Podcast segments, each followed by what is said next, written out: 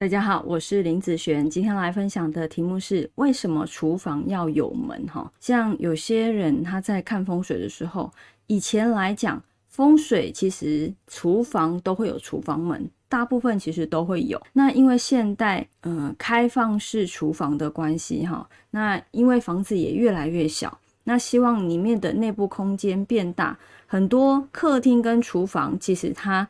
变成开放式之后，根本就是好像融为一体的一个部分。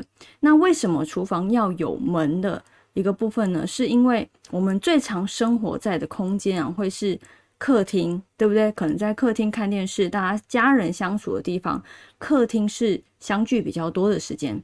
那你想想看，厨房会有哪些缺点会跑到客厅去？其实。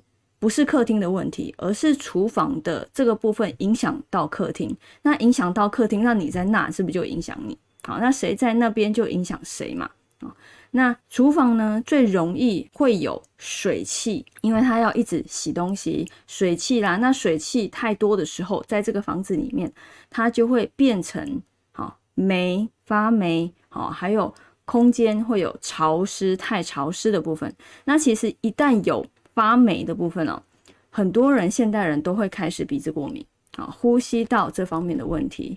那这都大部分是因为这个环境太过于潮湿了，好潮湿到你身边的东西发霉哦，不是你发霉，是你身边的东西发霉，它所散发出来那个霉菌孢子，让你的健康不舒服啊。那人呐，一旦身体不舒服的时候，嗯，你想想看，你有生病跟没生病那样子的感受。有生病的时候，你一定觉得心情常常会不是很好，情绪起伏会比较大，而且你的情绪大的时候会变成睡不着。那你睡眠一旦有问题的时候，呃，你在工作啦、生活啦、家人啊、朋友啦，你都很容易会有不耐烦的现象。所以，厨房这边的缺点，它会扩大，扩大到整个环境。好，那它除了水汽之外还有什么？如果有在常常做菜的人，他就会有油烟。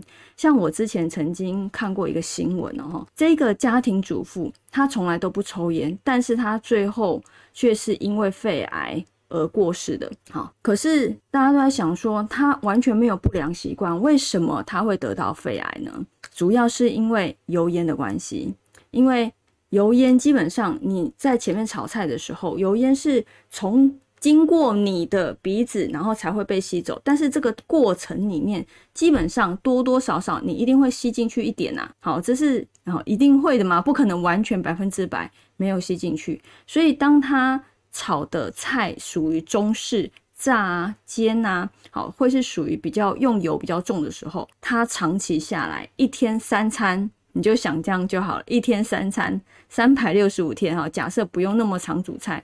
好，可能好，我们假设一半的时间好了，那它在那边吸这个油烟，基本上它本身就是一个吸油烟的一个呃部分。那这样子，你觉得这样对你的身体会好吗？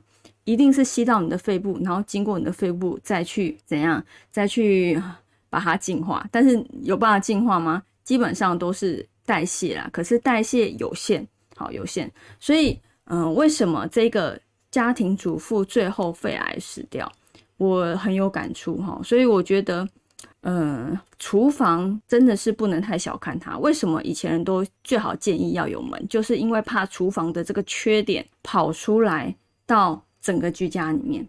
那当然，如果你是开放式厨房，那你吃东西的部分都是属于少油好的，属于很清淡的，基本上没有炸。好，或者是很少很少在使用厨房的，基本都是外食为主的。你这样子吸油烟很少的时候，其实开放式厨房并没有不好。